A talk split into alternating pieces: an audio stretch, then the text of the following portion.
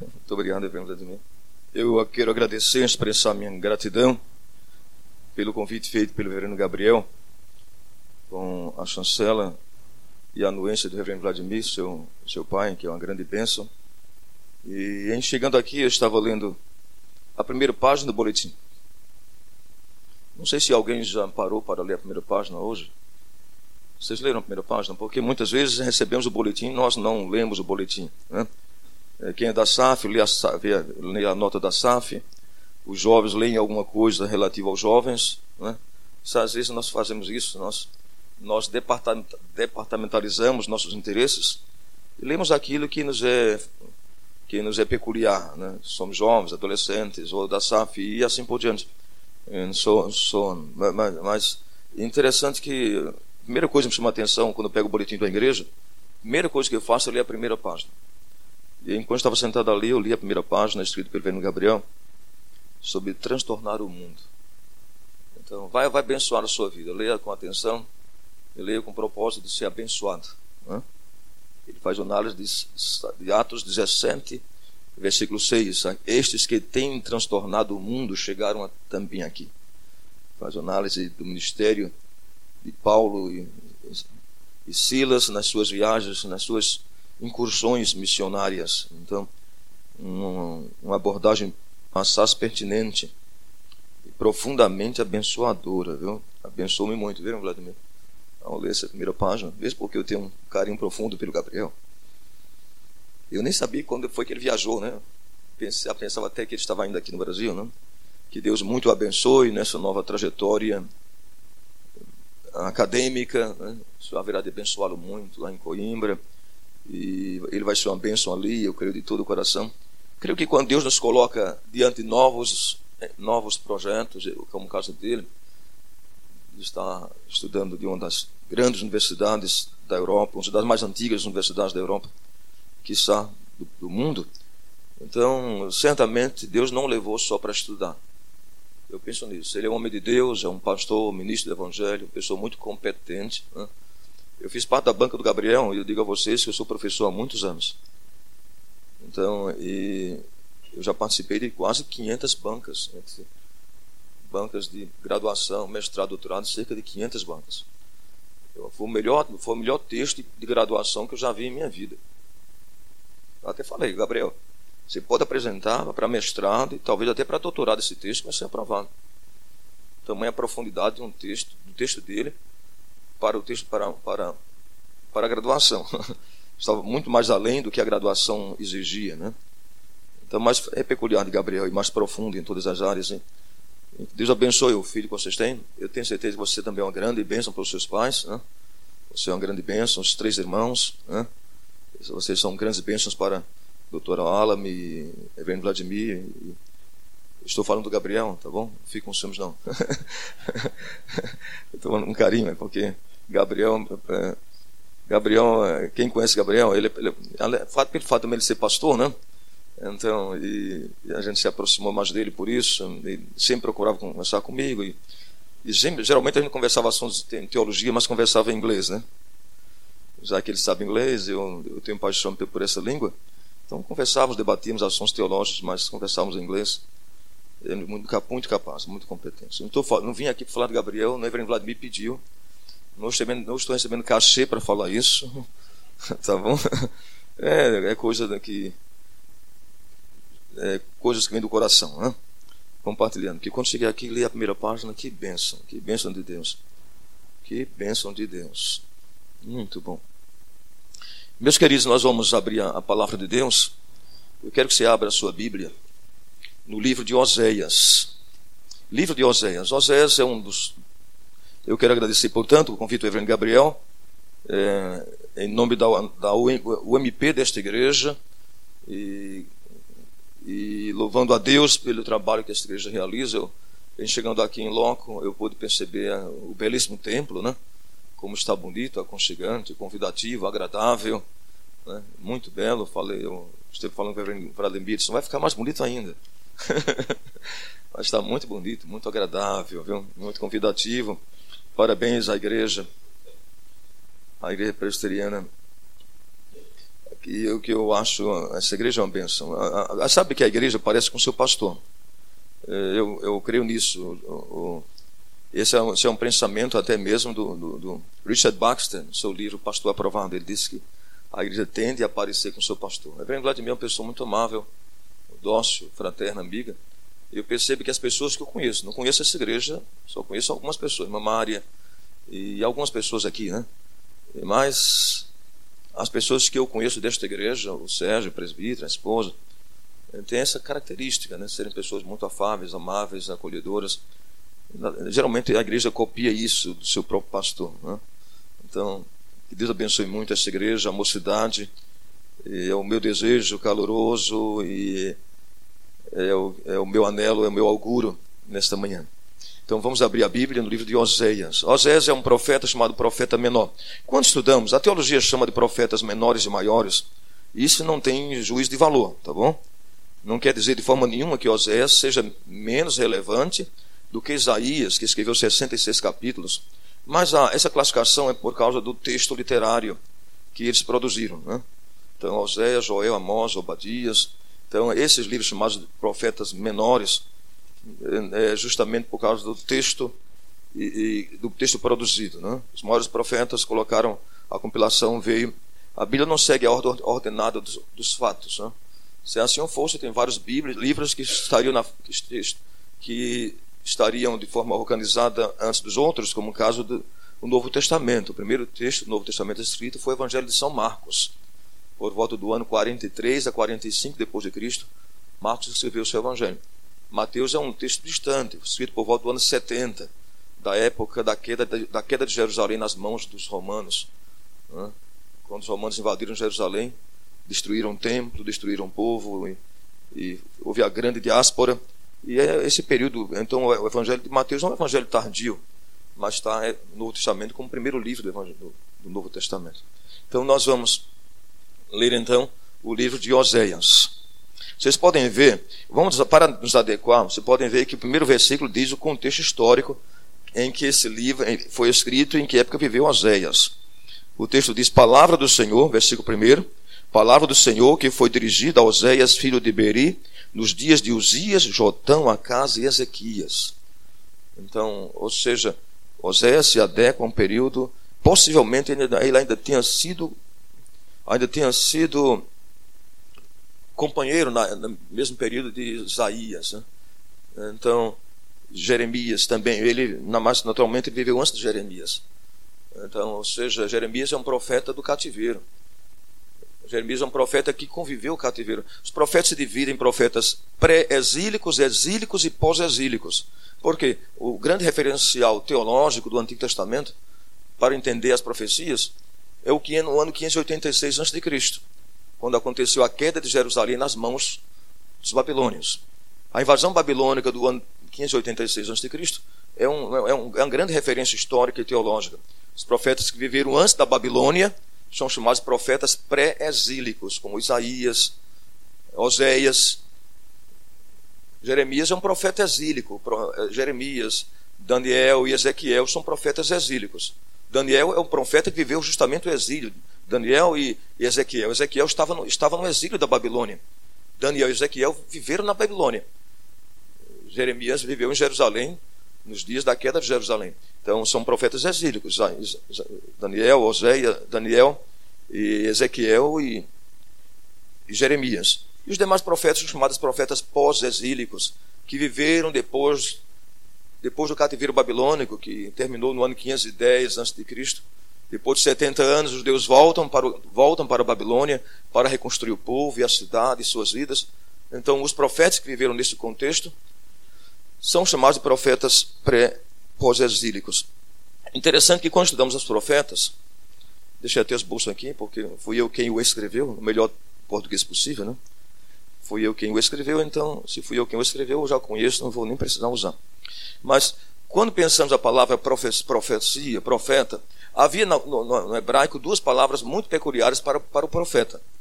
Por isso que quando a igreja presbiteriana trata de profecia, diz que o ministério profético não terminou. Que os pastores, o reverendo, reverendo Vladimir, quando sobe ao púlpito aqui, reverendo Maurício, os demais pastores, e quando pregam aqui, fazem uso dessa tribuna para expor a palavra de Deus são profetas.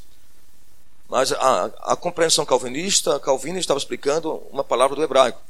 Há duas palavras para a profecia, para o profeta. Havia a palavra nabi e a palavra roesh. O, o nabi era o profeta vidente. Era aquele que anunciava eventos futuros. Nem sempre o profeta era nabi. Teve profeta que não foi nabi. Não tem nenhuma profecia futura, como o caso de, o caso de Ageu. Ageu é um texto pequeno, um profeta bem conciso no seu texto, e foi um profeta soado mostrador e motivador. Ele, o povo está voltando, ele disse: Não é tempo de vocês pensarem em vocês, vamos reconstruir o templo, vamos, vamos descer e vamos cortar madeira no, no, no Vale do Jordão, vamos reconstruir, reconstruir o templo do Senhor.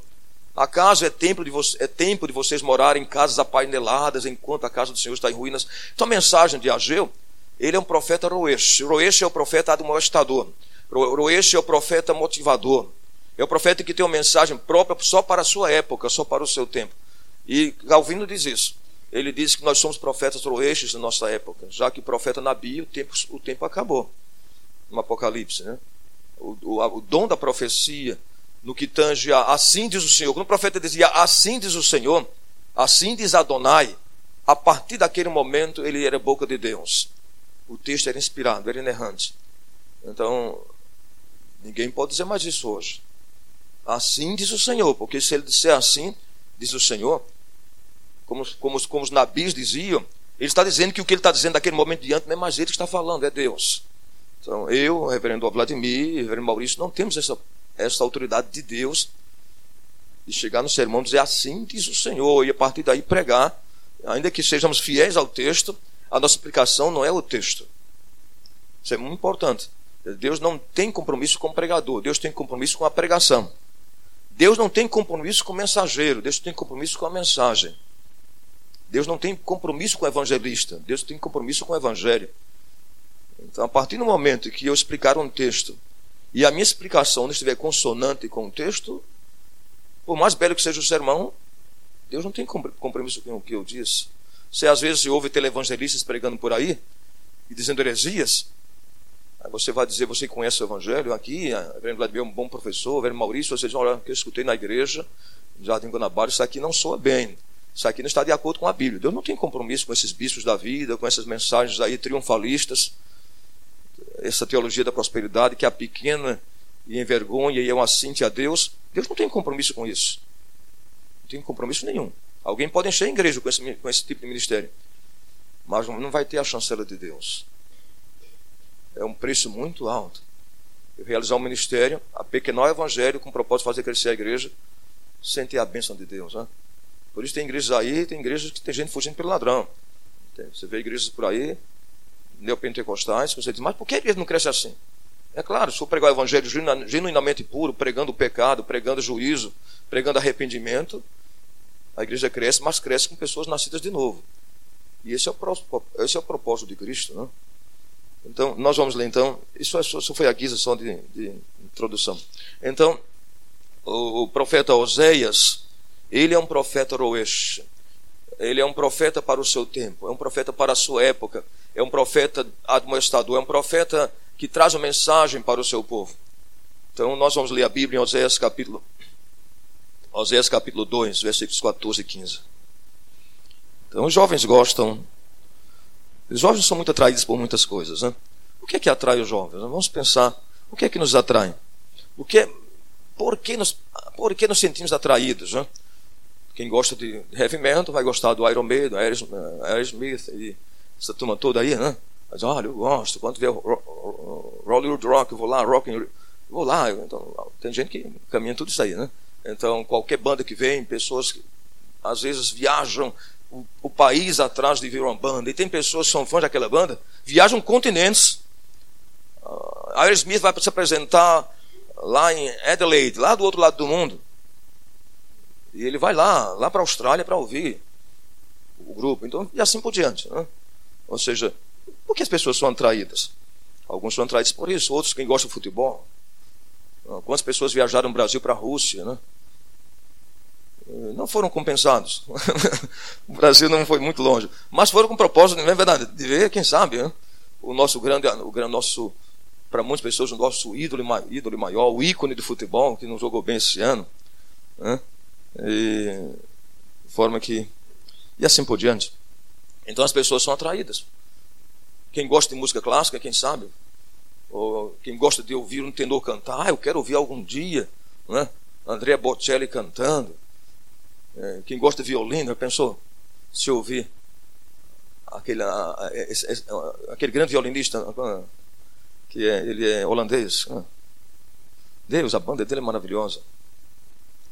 Fugiu o nome dele. Eu, eu, tenho, eu, eu acompanho todo, todas as apresentações deles no mundo. Então, ou seja, a, a gente fica maravilhado com isso, né? quando vê pessoas, Deus dando dons e aptidões tão específicas para as pessoas. Então nós já somos atraídos por isso. Mas o que é que atrai o cristão? O que é que nos atrai? O que é que serve de, de, de motivação para a minha vida? a cada dia. Então vamos ver o que o texto diz. Osés capítulo 2, versículos 14 e 15. Portanto, diz o Senhor, portanto, eis que eu a atrairei e a levarei para o deserto e lhe falarei ao coração. E lhe darei, e lhe darei dali as suas vinhas e o vale de Acor por porta de esperança.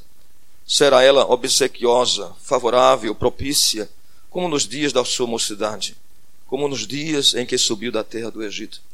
Nosso Pai Celeste, agradecemos por essa igreja, a igreja Presidente Jardim Guanabara, pelo trabalho tão abençoador, Senhor, que tem feito para o teu reino, pelo ministério tão frutuoso, Senhor, o reverendo Vladimir, louvamos a Ti por essa vida tão graciosa e bela e abençoadora, Senhor, louvamos a Ti por essa vida, Senhor, e pelo doutor Walami, pelos seus três filhos, por essa família querida e abençoada, abençoa o Gabriel, lá em Portugal, e eu cremos de todo o coração que o Senhor não, não o conduziu ali só para que ele se preparasse melhor academicamente, mas eu creio que o Senhor o conduziu para ele ser uma bênção naquele lugar.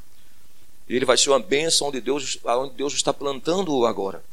Porque ele é um homem de Deus, ele vai ser ali sal e luz naquela universidade. Vai fazer diferença, não vai ser mais simplesmente um aluno, mas um acadêmico de Coimbra. Ele vai ser alguém que vai marcar a história daquela universidade. Assim creio e assim espero e assim desejo. Senhor, agora fala o coração da gente a partir do texto lido. Ó Senhor, dá-nos um coração quebrantado, um coração humilde na tua presença, de tal forma que a tua palavra encontre no nosso coração eco, guarida e ressonância em cada vida. É o que nós auguramos e anelamos em Jesus. Amém. Senhor. Portanto, eis que eu a atrairei ao deserto. Quando lemos a Bíblia, o Antigo Testamento e o Novo, Vamos perceber, estou falando, estava falando aos meus alunos no seminário essa semana, ensinando eclesiologia, que a aula foi sobre as figuras da igreja. A igreja como templo, a igreja como família, a igreja como, como um corpo de Cristo, a igreja como edifício. O Novo Testamento, o apóstolo São Paulo usa várias figuras para ilustrar a igreja. A igreja como noiva do Cordeiro. E a relação que nós temos da compreensão de Deus no Antigo Testamento, de Israel com Deus, é a relação marital é uma relação conjugal. O Senhor disse que tem ciúmes de Israel, que não quer que Israel se aproxime dos outros povos, porque eu sou um Deus ciumento. O Senhor cuidando de Israel como se fosse uma esposa. Lemos lá em Isaías 54 o Senhor dizendo: Porque assim diz o Senhor, ó Israel, o Senhor é o teu marido. Já imaginou que linguagem? Israel sendo noivo, o Senhor é o, é, é o marido de vocês. Então, ou seja, essa é a linguagem. E o Senhor está dizendo agora que vai atrair novamente Israel vai reconquistar a sua noiva, vai reconquistar a sua esposa e vai usar meios de, de conquistá-la e de cativá-la novamente. Essa é uma linguagem muito importante porque muitas coisas aconteceram entre a saída do Egito até aqui, até Oséias. E o Senhor está falando através de Oséias uma coisa tremenda. Eu vou atrair vocês de novo. Eu vou levar vocês de novo a me amar como amaram no primórdios, nos primórdios. Quando lemos a, Apocalipse, a gente se depara com a igreja de, de Éfeso. Há muitos elogios do Senhor à igreja de Éfeso. Vocês odeiam os, os nicolaítas, vocês odeiam os idólatras, e assim por diante. E tem muitas virtudes apresentadas ali. E de repente o Senhor diz: Mas eu tenho contra vocês uma coisa. Esse mais, esse contudo, esse todavia é altamente didático e pedagógico. Deus diz: Eu tenho contra vocês uma coisa. Vocês se esqueceram do primeiro amor. Vocês não, não me amam mais como no passado. Você se esqueceu do primeiro amor. Então a igreja tem muitas virtudes, a igreja contemporânea. mas talvez não amemos ao Senhor como amou a igreja primitiva. Talvez não sejamos devotados ao Senhor como foi a igreja na sua gênese, no seu nascedouro, nos seus primórdios. Então, e o Senhor está dizendo isso, que vai atrair Israel de novo. O que é que nos atrai hoje? Hã? O que é que nos conduz? O que, é, o que é que serve de força motivadora, força motriz para a nossa caminhada, para a nossa jornada diária em nossa vida? O que é que conduz os jovens hoje, esses jovens bonitos daqui da igreja? O que é que te atrai? O Senhor está dizendo que vai atrair Israel de novo. Mas para atrair Israel, o Senhor vai tomar alguns passos. Quem sabe um jovem diz: Olha, eu vou levar a minha namorada para o porcão. Sei lá, ou vou procurar, sei lá, vou lá, procurar, vou, vou, vou jantar com ela lá no Outback, né? Andando. E um ambiente agradável, comida agradável. E depois falo para ela que a amo. O ambiente já é propício, né? Então, mais ou menos assim. A pessoa prepara o caminho, não é verdade? Não vai chegar de bate pronto, paf, eu te amo. A mulher vai se assustar, não vai querer saber de você. não, é verdade? não é verdade? Então o jovem vai lá, prepara o caminho, não é verdade? Para dizer que a ama. E o Senhor está dizendo isso, que vai atrair Israel novo. Mas para atrair, quais são os passos da atração? Veja, vejamos então, primeira coisa que o Senhor está dizendo, pode parecer estranho. Porque atrair alguém conduzindo para o deserto, parece que você não quer atrair. Ele está dizendo, vou atrair Israel de novo. E primeira coisa, portanto, esse que eu atrairei, e a levarei para o deserto. Pensa você, alguém quer atrair alguém, vai para levar para o deserto do Kalahari, lá na África. Deserto Saara. Para os outbacks australianos, onde moram os aborígenes, dos cangurus. Não. Ali não é lugar que eles falar para o coração de ninguém. Mas para Deus é. Sabe por quê? Porque deserto é o lugar de dependência de Deus. É no deserto que aprendemos a teologia da dependência.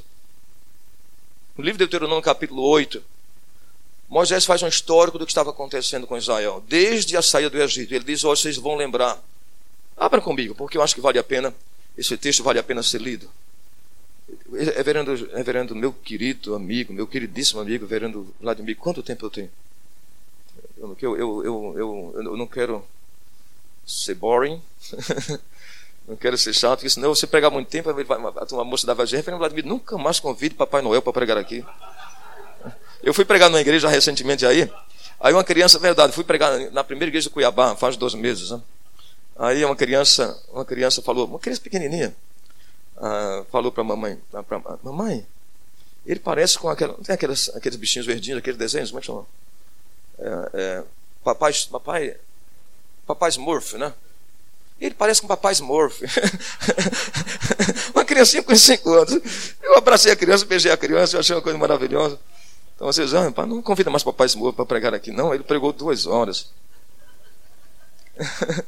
Vamos então? Então, Deuteronômio capítulo 8.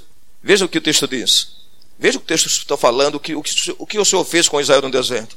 Cuidarás de cumprir todos os mandamentos que hoje vos ordeno, para que vivais e vos multipliqueis e entreis e possuais a terra como o Senhor, que o Senhor prometeu sob juramento aos vossos pais. Recordar-te-ás. Olha o que o Senhor está falando para Israel. Olha o que Moisés está falando no final da sua vida. Esse texto acontece, esse discurso acontece 40 anos depois da saída do Egito. Recordar-te-ás, ó Israel, de todo o caminho pelo qual o Senhor teu Deus te guiou no deserto, no deserto. Esses, esses 40 anos é discurso no final da vida de Moisés. Recordar-te-ás de todo o caminho pelo qual o Senhor teu Deus te guiou no deserto esses 40 anos. Para quê? Para te humilhar, para te provar, para saber o que estava no teu coração, se guardarias ou não os seus mandamentos. Ele te humilhou, o Senhor, no deserto. Ele te deixou ter fome e te sustentou com maná que tu não conhecias, nem teus pais conheciam, para te dar a entender que não só de pão viverá o homem, mas de tudo, tudo que procede da boca do Senhor. Disso viverá o homem. Nunca, nunca, ó Israel, envelheceu a tua veste sobre ti, nem se inchou os teus, o teu pé nesses 40 anos. Já imaginou uma coisa dessa? Que coisa tremenda. Sabe, pois, no teu coração que, como um pai, um homem disciplina seu filho, assim te disciplina o Senhor, teu Deus. E ele vai continuando, dissertando sobre o assunto. Temos um médico aqui, doutor Wallace. Já imaginou, doutor Wallace, 40 anos. Nem os pés incharam. As vestes não se estragaram durante aqueles 40 anos. É vida do deserto. Quando estamos no deserto, Deus nos propicia a bênção de, de, sermos partícipes da sua graça e depender da sua providência. Aliás, a doutrina providência é uma das doutrinas mais belas, mais encantadoras do corolário da teologia. É uma coisa belíssima, né? Então o Senhor está dizendo que vai levar Israel para o deserto. No livro, eu gosto muito desse livro de Francis Schaeffer, O Deus que Intervém. E sabe que Francis Schaeffer tem uma frase belíssima nesse livro? Francis Schaeffer diz, ele fala que Deus sempre interviu no curso da história. Em todos os momentos da história, Deus interviu. Ele diz que as pessoas que nunca tiveram deserto deveriam orar para, para, Deus, Deus, para que Deus lhes concedesse um deserto, a fim de ter uma experiência mais íntima com Ele. Interessante. Ele diz, aos cristãos que nunca tiveram deserto deveriam pedir a Deus em oração que algum dia lhes, concedesse a experiência de ter um deserto, a fim de, de ter uma vida mais íntima com Ele. É possível que os momentos desérticos sejam os momentos em que Deus mais falou ao seu coração em que você mais dependeu dele, em que você mais precisou orar, buscar a Deus, se devotar ao Senhor. E o Senhor, está, o Senhor sabe disso, por isso o Senhor, o Senhor fala a Israel: vocês, quando tiveram um deserto, vocês dependiam de mim. Vocês não eram autossuficientes. Vocês não eram, vocês eram, devo, eram devotados a mim, tinham mais compromisso comigo, buscavam mais intensamente. E por isso eu vou levar vocês de novo ao deserto. Não é sem razão que Jesus, antes de começar o seu ministério terreal, passou 40 dias no deserto. Que esses 40 dias de Jesus foram, na verdade, os teólogos dizem isso. Ele, como homem, naturalmente ele era Deus, era Deus e homem ao mesmo tempo, mas foram uma, servir de condição sine qua non para o seu ministério a seguir. Foi depois do deserto que ele, que ele começou o seu ministério. Antes de começar o seu ministério, Jesus passou 40 dias no deserto. Isso é tremendamente pedagógico. E o apóstolo São Paulo, o apóstolo São Paulo fala disso né, na sua vida. Quando lemos as cartas de Paulo, vocês podem ver que Paulo diz que tinha prazer nas angústias, nas necessidades, nas perseguições, nas afrontas, porque quando sou fraco, então é é que sou forte, segundo segunda carta aos Coríntios, capítulo 12. Porque ele diz que quando eu sou me sinto frágil, débil, pusilânime, é, é, é, tênue, é que Deus age. E Paulo usa uma expressão muito bonita na carta aos Coríntios. Ele diz: Eu tenho esse tesouro em vaso de barro, para que, a, para que a, suficiência, a suficiência do poder seja de Deus e não de nós mesmos. Tesouro em vasos de barro. Já imaginou? Você é um vaso de barro. O tesouro aqui é Cristo. Não é você, nem sou eu. O que é precioso é aquele que habita em você. Eu gosto muito de filmes. Eu sou um pouco. Assim, eu, eu gosto muito de filmes. Eu, eu, tenho uma classificação de filmes que eu vejo e sempre tiro lições desses de filmes.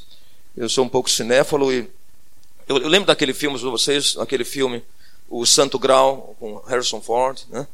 protagonizado, por, protagonizado por Harrison Ford, Indiana Jones. Vocês lembram que no final do filme ele está em busca do cálice de Jesus?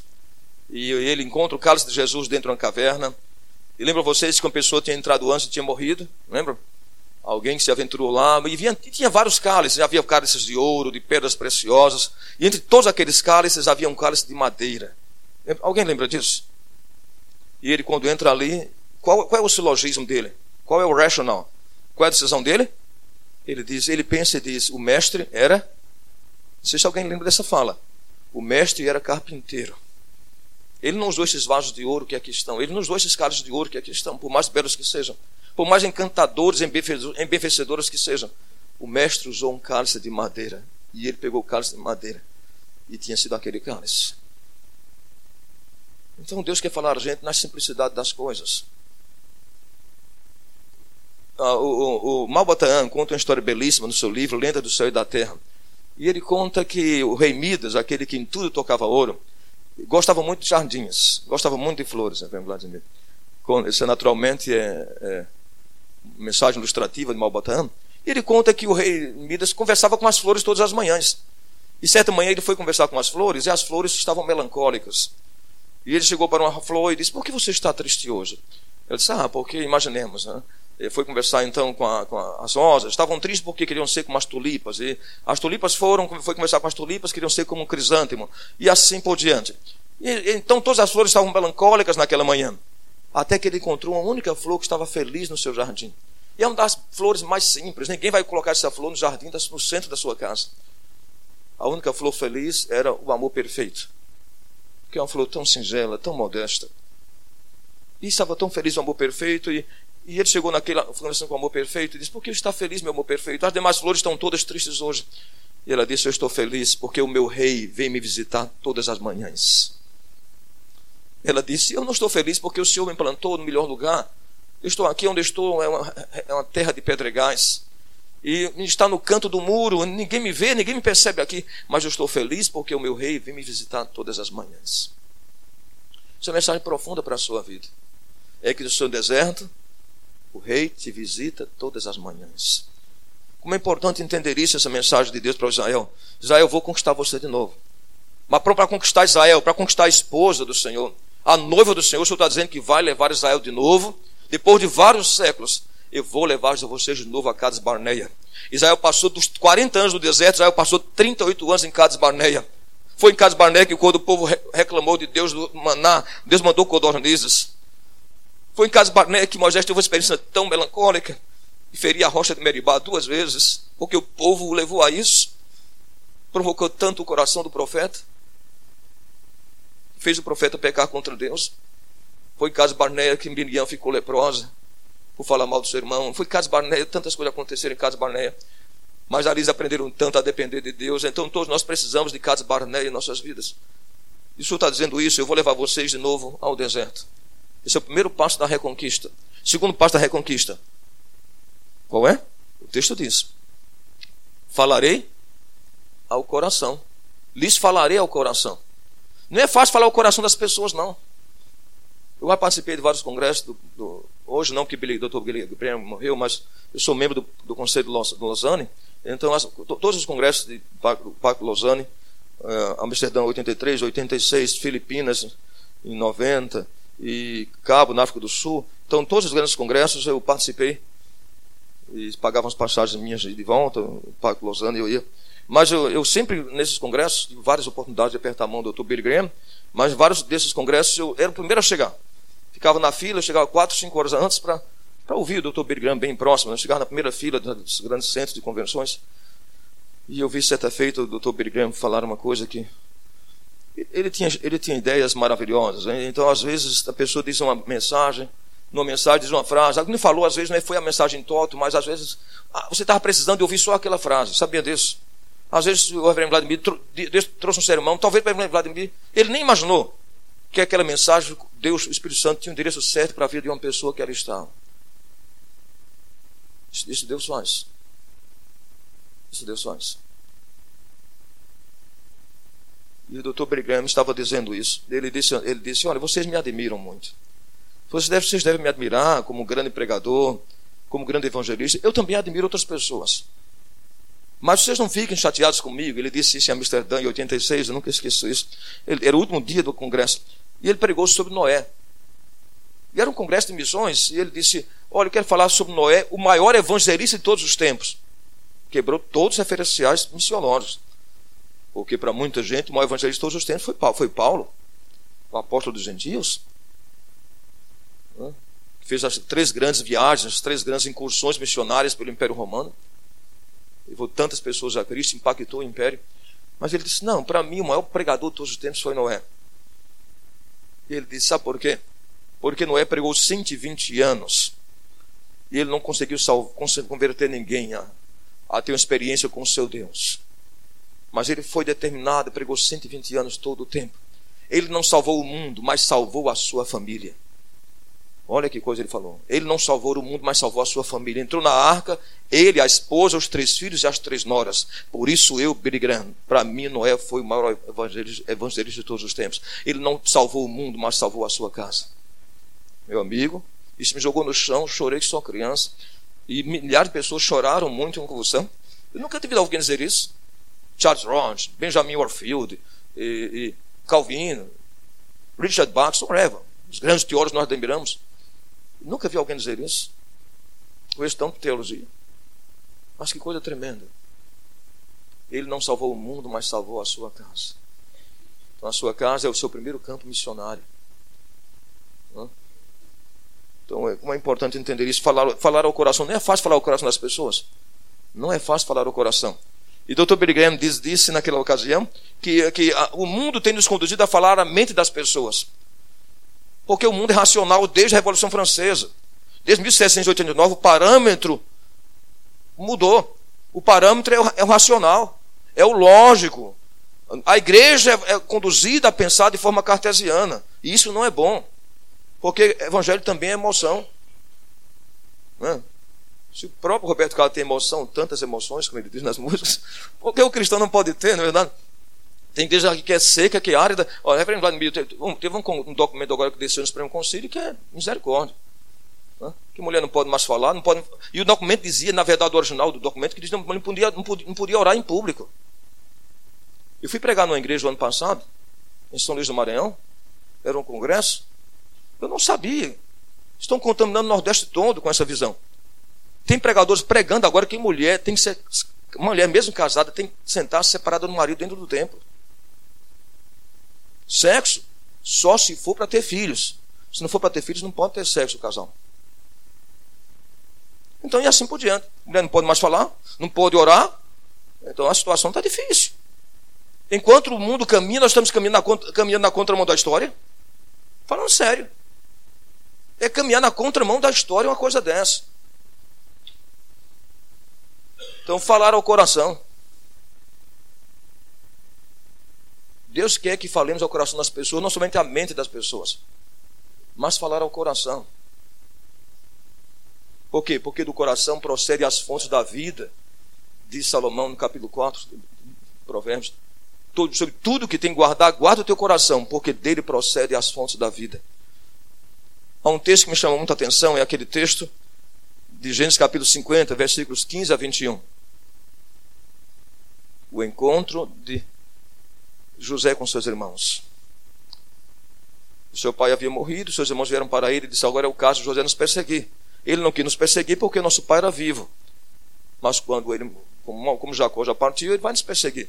E vieram para ele, pediram perdão. E José disse: Olha, vocês na verdade fizeram muito mal contra mim. Mas Deus transformou em bem, para ver, como vedes agora, que se conserve muita gente em vida.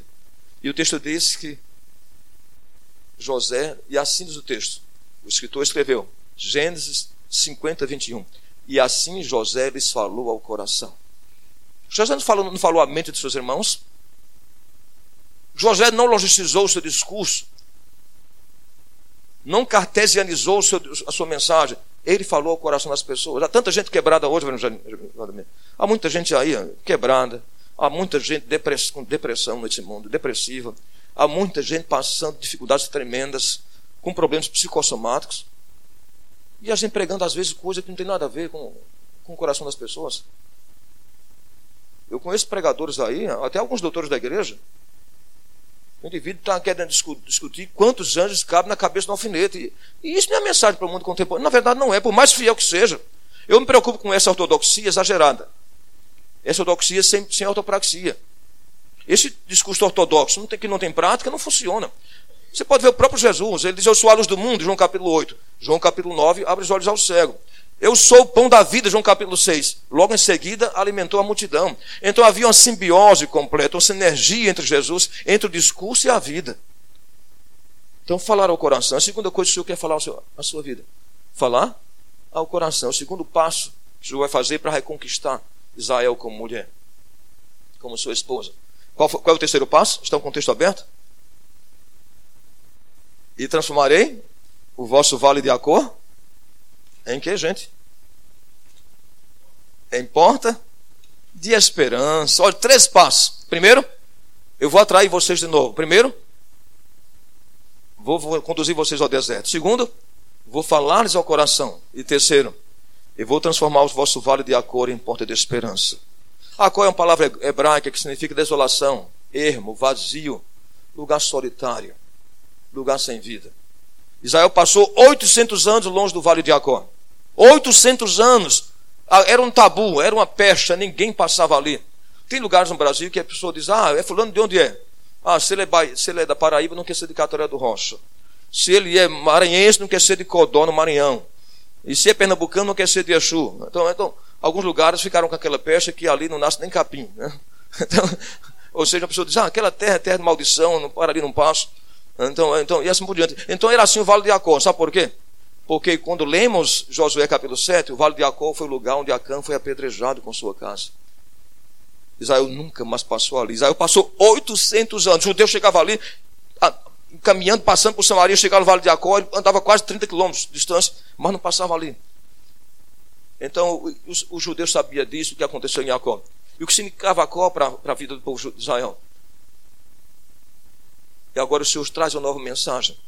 O Senhor está dizendo que vai transformar o vale de Acó da vida das, da vida das pessoas em porta de esperança. Que coisa tremenda. Você tem vale de Acó? Tem vales que você diz, nunca mais quero passar por aquela experiência. Tem vale de Acó que trouxe na sua vida situações, experiência de ermo, de solidão, esquecimento, pó e ostracismo. Deus está dizendo que vai transformar o seu vale de Acó em porta de esperança. Que coisa tremenda. Que coisa fantástica. Você guarda isso no seu coração. Que o Senhor vai transformar as suas desilusões, desencantos, frustrações em portas de esperança. Por isso, Paulo diz que Jesus é a esperança nossa, Jesus é a esperança da glória. Coisa maravilhosa, né? Salmo 62, Davi diz: E eu, Senhor, quem espero? Tu és a minha esperança, disse Davi. Você compreende isso? É isso que o Senhor quer fazer na minha vida, na sua vida. Essa é a maneira que Deus nos atrai. Essa é a maneira que Deus nos conduz. Então precisamos voltar ao Evangelho da simplicidade, ao Evangelho dos primeiros dias, a esse Evangelho que nos faça sentir atraídos por Cristo. O que é que fazia as pessoas sentirem tão atraídas por Cristo naquele período? Eu fico pensando muito, ele não tinha sons, tem, tem igreja por aqui, tem, tem igrejas, as grandes igrejas por aí, tem um som, não é? A acústica da igreja é maravilhosa, tudo, tem tudo, é tudo propício para o indivíduo é, ser impactado. Mas naquela época não tinha esses recursos que nós temos hoje. Por que, e por que tanta devoção? Tanto apego a Cristo e a sua causa? Eu creio que de todo meu coração, é porque a atração que eles tinham por Cristo era bem mais profunda. Hoje nós temos tantas vozes, tantas atrações hoje para a igreja. É? Vivemos num mundo hedonizante, em que a filosofia do prazer perpassa em toda parte, e nós precisamos dizer, Senhor, nos atrai de novo. É? Eu quero voltar ao primeiro amor, nós cantamos isso, né? Eu quero voltar ao primeiro amor, eu quero voltar a Deus. Pensa ao Senhor, o Senhor me atrai de novo. Eu quero, Senhor, me sentir atraído por Ti. Me leva ao deserto. Fala o meu coração. Transforma, Senhor, em desilusões, desencantos, a aridez da vida em porta de esperança. Tu podes fazer isso. O Senhor pode fazer. Em 1963, os Estados Unidos mandou fechar Alcatraz. Alguém sabe a história de Alcatraz? Quem viu aquele filme com Clint Eastwood? Quando alguém falar de filme, me chamem, procure. Quem viu aquele filme com Clint Eastwood, Alcatraz? O nome do filme era Alcatraz, uma fuga impossível. Reverendo Maurício viu, meu companheiro aí de filme. Alcatraz, uma fuga impossível. Protagonizado por aquele grande ator hollywoodiano, Clint Eastwood. Então, eh, Alcatraz, os americanos diziam que ninguém jamais fugiria de Alcatraz, na Baía de São Francisco, ah, na ilha, numa ilha, na Baía de São Francisco. Se saísse de Alcatraz, os, os, os tubarões tigres comeriam de vida. Faziam dele o lanche da tarde, né? Não precisavam nem, nem lá no, ir no McDonald's. Então, não, então ninguém fugia. Até que um prisioneiro conseguiu fugir de Alcatraz em 1963. Os Estados Unidos ficou tão envergonhado que mandou fechar Alcatraz. Porque alguém conseguiu fugir. Foi feito então um filme com o título Alcatraz, uma fuga impossível. Sabe o que eu penso? E quando eu vi aquele filme, eu disse: Senhor, isso aconteceu com a nossa vida. Quantas vezes você se sente em situações que você diz: não tem como sair dessa situação? E o diabo diz: Ponto, acabei com a vida dele. Ou, hã? Ou as situações, você pensa que é uma situação inimaginável, impossível. Você sente num beco sem saída, uma situação que você diz, olha, só graça mesmo. Mas Deus, o nosso Deus, o campo preferencial da, da ação de Deus é o impossível. Esse foi, esse, esse foi o discurso do anjo Gabriel para Maria. Maria, muito jovenzinha, 16 anos, disse, mas como vou ter filhos? Nunca tive contato com homem algum. E Lucas 1,37, o anjo Gabriel disse para Maria: Maria, para Deus não haverá impossíveis. Porque para Deus não haverá impossíveis. E Gabriel é aquele anjo, Aliás, o nome que é tão abençoado você colocou, viu, doutor? Eu sou Gabriel, o anjo, olha o que ele diz: o anjo que assiste, é o anjo que assiste na presença de Deus. Gabriel foi enviado para Maria, para Isabel e para Daniel. Foi ele que foi a, a Babilônia, disse Daniel, varão muito amado. Eu sou Gabriel, o anjo que assisto na presença de Deus. Se alguém conhece a Deus, é o Gabriel. Ele assiste na presença de Deus ali. Ele é o emissário de Deus à terra quando Deus tem, tem mensagens especiais para pessoas, para pessoas muito especiais. E ele disse para ele: Eu conheço ele, eu assisto na presença dele. Eu não conheço ele porque a teologia sistemática diz. Gabriel poderia dizer isso. Eu não conheço Deus porque Berkoff disse isso. Porque Calvino disse, Lutero disse, seja quem for, os grandes puritanos. Eu não conheço porque o discurso diz. Eu conheço que para ele não haverá impossíveis porque eu assisto na presença dele. Aí é outro discurso, é outra mensagem. Então vamos pedir ao Senhor que o Senhor faça isso na minha vida, na sua vida. Que o Senhor nos conduza ao deserto. Que o Senhor fale ao coração da gente. Não fale sua mente. Fale ao coração. Que o Senhor nos dê pessoa. Quando foi a última vez que você chorou na presença de Deus? Orando por um filho que está afastado. Por uma filha. Por alguém que você ama. Perdemos há muito tempo a teologia das lágrimas. Sabe que quando eu penso em Davi, uma das coisas mais me fascina em Davi é isso? Toda vez que eu vejo Davi em muitos lugares, Davi está chorando. Você lê, eh, o texto diz lá, quando, quando os amalequitas foram à cidade de Ziclag e saquearam Ziclag, levaram as esposas de Davi e os filhos dele, e os 400 homens que estavam com Davi, 1 Samuel capítulo 30, o texto diz que Davi chorou tanto naquele dia, chorou até não encontrar mais forças para chorar. Já chegou um, tempo, um momento assim? De chorar até sucumbir às lágrimas? Parece que seus olhos tornaram-se como se fosse um poço seco. Ele chorou, Davi, naquele dia, até não encontrar mais força para chorar. E Deus restaurou tudo de novo. O Senhor restaurou as mulheres, voltaram para ele, seus filhos.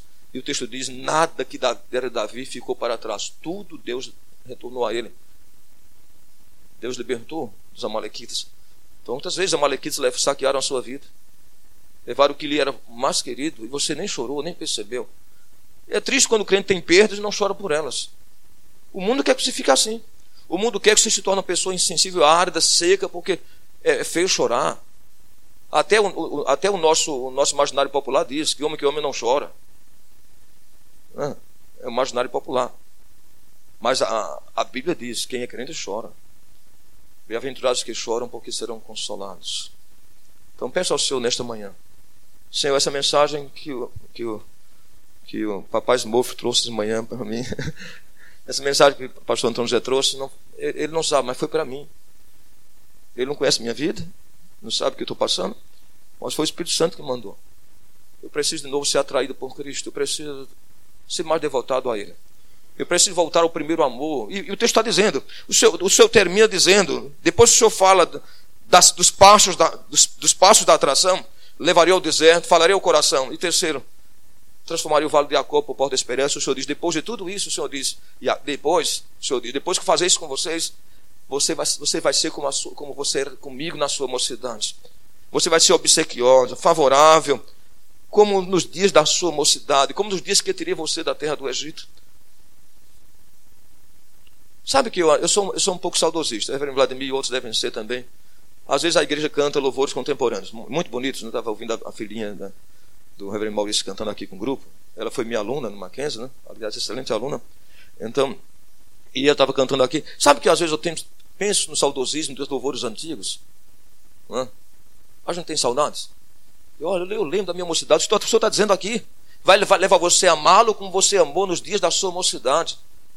Quem não lembra? Não vou ficar sozinho, agora sou feliz com Cristo no meu coração. Ele é meu grande amigo, não temo o perigo, com Cristo no meu coração. Ah, eu sou feliz, sou feliz, agora vou cantar, vou cantar. Olha que louvor tremendo. Que coisa a gente cantava, meu coração transborda de amor, porque meu Deus. E a gente cantava na praça com violão, não tinha guitarra, não é verdade? E às vezes era um violão com a corda arrepentada, mas alguém estava tocando ali, sabe? E parece que havia tanta alegria. Não tinha tanto recurso, mas tinha alegria. A alegria está no coração. Então, não precisa ir, ir a conservatório, não. Lembrar das músicas antigas. Podia fazer algum dia aqui na igreja, né? Vou chamar quem? Não vou cantar. Quem vai cantar? Minha filha, Reverendo Maurício. Vai cantar aqui na frente, Reverendo, Reverendo, Reverendo Vladimir, Reverendo Maurício e a turma da velha guarda. Vamos cantar os louvores antigos. tá bom? Naquele dia vocês se aposentam, vão cantar só essa turma. Tá bom? Porque a palavra de Deus diz que o reino dos céus é como alguém que tira do seu tesouro coisas novas e antigas desse Jesus. Reverendo Vladimir, eu preguei há dias atrás numa igreja em Belo Horizonte. Uma igreja grande, muito grande uma das maiores do Brasil. E depois que eu preguei, preguei três dias naquela igreja. O pastor é meu amigo muitos anos. Eu fui falar, fazer uma conferência lá. Um presbítero falou comigo chorando. Porque eu falei que gostava também de, assim, aqueles louvores antigos. E... Aí eu disse, pastor, olha, eu fui tocado pela sua mensagem, mas eu quero dizer ao senhor que essa igreja, há mais de 10 anos, não canta um corinho antigo. Eu já falei até ao pastor, há mais de 10 anos que eu não vejo cantar aqueles louvores antigos. Aquela pessoa naturalmente era um presbítero idoso, mas ele estava saudoso. Os louvores que ele ouviu no passado, que joga na lata do lixo. Né? Vamos cantar o que na Paulo Valadão está lançando a cada três meses. Então, e assim por diante. Então, queridos, como é importante isso. Falar ao coração. Que desafio. Levaria ao deserto? Falaria ao coração, ao seu coração e vou transformar o seu vale de Acó em porta de esperança. E confie em Deus, o Senhor vai, vai fazer isso com você. Vai levar você a amá-lo como você amava no passado. Você vai viver as alegrias da sua mocidade. É isso que Deus quer. Nosso Pai Celeste, Senhor, atrai novamente a gente da forma que tu queres. O Senhor sabe como atrair-nos melhor do que nada, melhor do que ninguém. O Senhor conhece cada um de nós, mesmo antes de nós nascermos. Davi diz que o Senhor nos conhece a substância ainda informe no ventre de nossa mãe. No Salmo 139. O Senhor conhece nossos primeiros passos. Lembrando aqui do Gabriel, o reverendo Vladimir falou ali em púlpito, ali ao meu lado. Disse: ah, Que saudade, meu filho já viajou e a saudade já está apertando. Senhor, a gente lembra que o Senhor nos conhece desde quando nascemos, os primeiros passos, as primeiras palavras pronunciadas. Senhor, quantas vezes já perdemos isso de vista?